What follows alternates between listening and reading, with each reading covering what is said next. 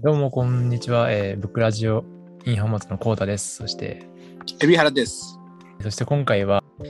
えーもう一人の、ね、方を呼んでおります。じゃあ、お願いします。はい、どうも、えー、ぬえです。えー、トナの翼以来ですけども、えーこれからは毎回登登場することになりました。よろしくお願いします。お願いします。はい、お願いします。この3人でやっていきます。じゃあ、早速今回もね、あの本の紹介の方で、海老原さんに今回まずお願いしたいと思います。はい。えっとですね、じゃあ僕の方から紹介させていただきますのは、えっと、ゆずきあさこさんの、えーランタンという小説を紹介したいと思います。はい。ゆずきあさこさんの小説はご覧になったことありますか？あります。あります。うんあの、ナイルパーチの女子会はい。はい。芋けんぴ。そうですね。本屋さんのダイアナも昔取り上げましたよね。はい。あーそれは僕すごく好きで、うん。ゆずきあさん先生の小説って結構あの女性同士の友情ものというかまあティーンの年代のものであれば少女小説の形を取ったりとかあるいはお仕事ものという感じのジャンルでまあそれでもその女性同士の関わり合いとかあとはバターみたいな作品だと、まあ、実際に起きた事件をもとにちょっと社会派な形もありながら結構主題としてはですねその女性の友情というものが、えー多く取り上げられるんですけどもこの「ランタン」という小説はですねえっ、と、まあ、史実に基づくフィクションになりましてと時代物になります。時代物ですか？そうなんですよ。これ多分初めての水木先生も試みだったのかなって思うんですけど、えっ、と、時代としてはですね、えっ、と、明治から第二次世界大戦っていうものが、あの、起こって、まあ、それが終わっていくっていう中でですね、えっ、と、河合美智さんという方を、えー主な視点人物、主人公に据えて、この時代の、えー主に女性の教育ですね。あとはフェミニズムっていうものの海外の、えーっと思想が、まあ、日本に入っていく中でのその女性たちの動きっていうものをこうなんていうんですかねすごく熱く描いた作品になってます。うんうんうんうん、河合美智さんっていう方が、とまあ、今でもあるんですけど慶泉女学院っていう学校のえー創設者でありましてでこの学校があの柚木麻子さんのその母校でもあるらしいんですね。うん。そうそうな学んだ母校のその創立者の河合美智さんっていう人の、えっとまあ、半生、まあ、半生というかもうほぼ一生に近いボリュームをですね書いてるんですけどもすごく面白いものになってます。うん特徴で言うともう入りからまず面白いんですけどまずそのこの河合美智さんっていう人とあとは渡辺ゆりさんっていうえっ、とまあ元教え教え子になるんですね河合さんの。っていう方がそのシスターフッドっていう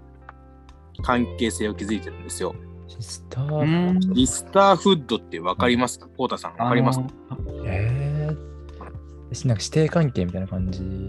の女性版ってことですか？まあちょっとヌエさんがわかりそうだったね。ちょっとヌエさん聞いてみようかな。はい。え、赤毛のアンの、あれでしょ？要はその少女小説のよくある、あれでしょ？女性同士が女の子同士のこういうことです。はいそういう。ゆずきあさこさんは赤毛のアンも大好きなんですけど、うんあー、なるほど。で川合さんとこのゆりさんっていうのが、まあ、シスターフッドの関係性で、この渡辺ゆりさんという人と、そのに、このお見合いでですね、結婚を申し込んだ人が、私と結婚するのであれば、一緒に河合美智さんも住みます。そうじゃないと結婚しませんって言われるとことこから小説が始まるんですよ。それで、そのこの河合美智さんと渡辺ゆりさんのそれぞれの少女時代から時代を遡って、二人の出会い、まあ、それが、二人がどうやってそれそれまで学んできたのかっていうところと、まあ、その二人が実際に一緒に暮らし始めて、教育者として学んでいく中で、第二次世界大戦っていうものが起きてっていう、うんうん。その大きい社会の流れも踏み取りながらですね、時代を一緒に見ていくっていう、結構歴史大河ものになってまして、うん。結構なボリュームなんですけど、やっぱゆずきさんの作品やっぱ2人とも読んだことあるからわかると思うんですけど、読みやすいんですよ。うん、わかります。読みやすくて、すごく面白くて、その軽快な掛け合いもありつつ、うん。その思想的なところも結構やっぱり女性同士の感情を重んじたり、やっぱりあの、この明治から戦争までって、第二次世界大戦までってもう本当特にその女性っていう存在をこう、特に虐げてきた時期っていうかですね、そんな感じもあるので、そういった中でどうやって生きてきたのかっていうところと、あとはやっぱフェミニズムっていうものが日本に入ってきた時に、それがどういう風な感じで広がっていったのかっていうのが結構、あのー本当に詳細に描かれてて、うん。はい登場人物もその津田梅子とか平塚来長とか、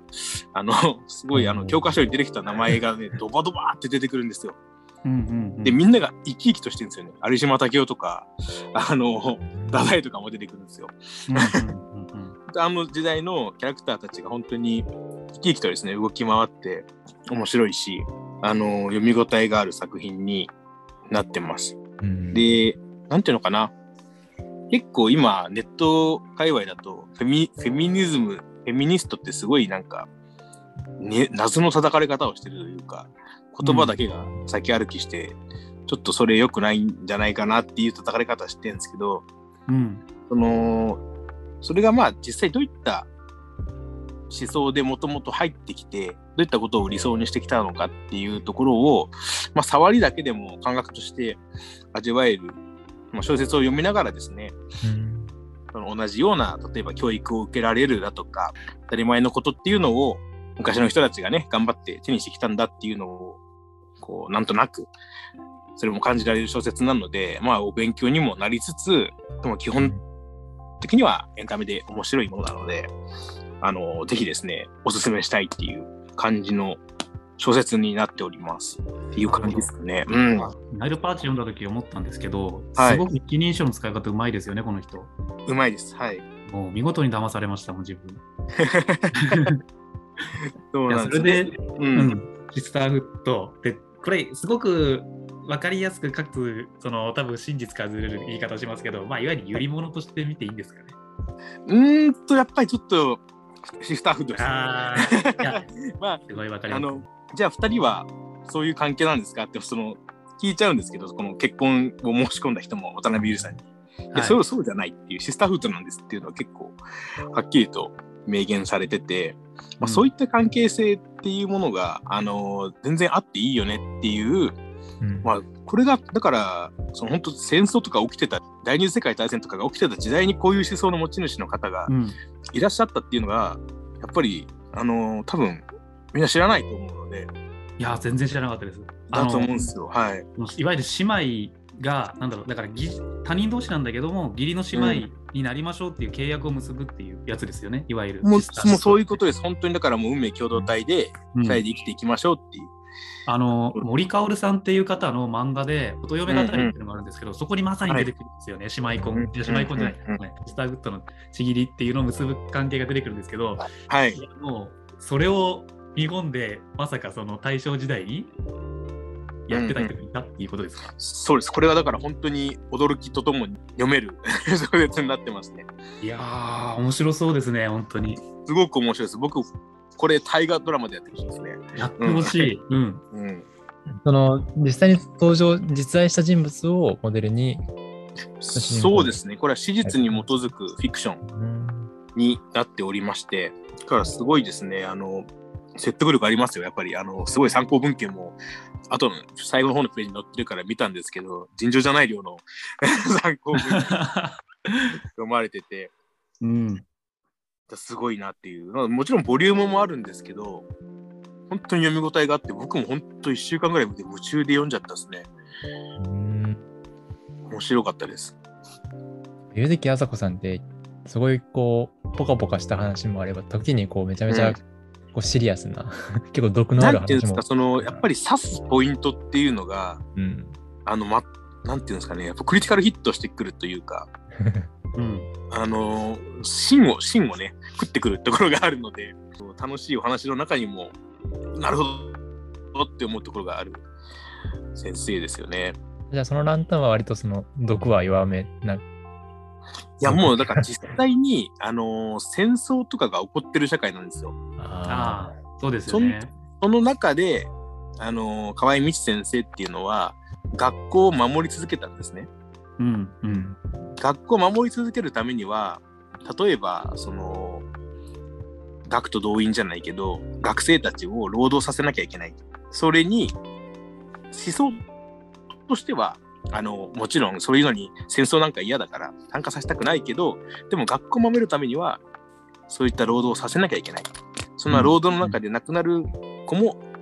いるっていう状況の中で、河合美樹さんっていうのは、すごく楽天的で明る明るい方っていう風にずっと描かれるんですけど、うんうん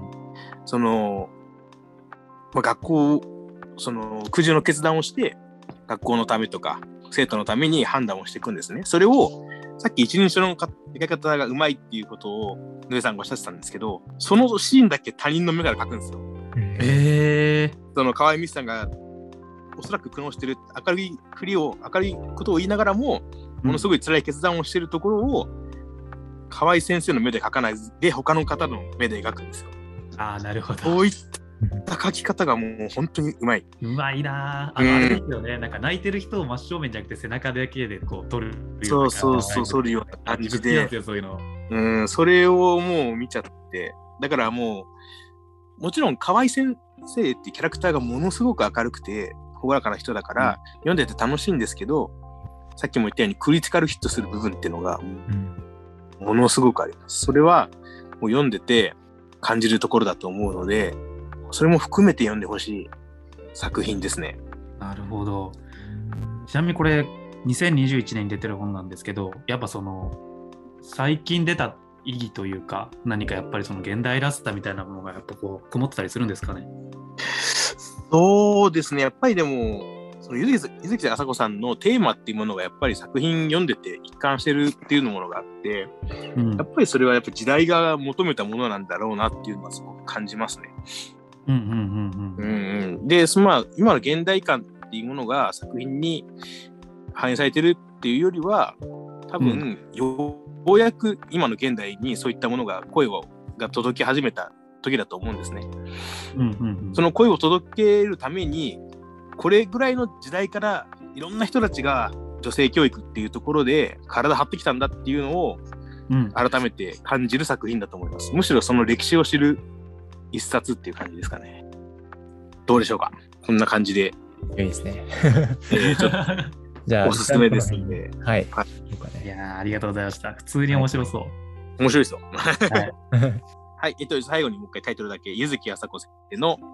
ゆずきあさこ先生のランタンですね。おすすめとなっております。よろしくお願いします。はい、お願いします。ありがとうございました。ありがとうございます。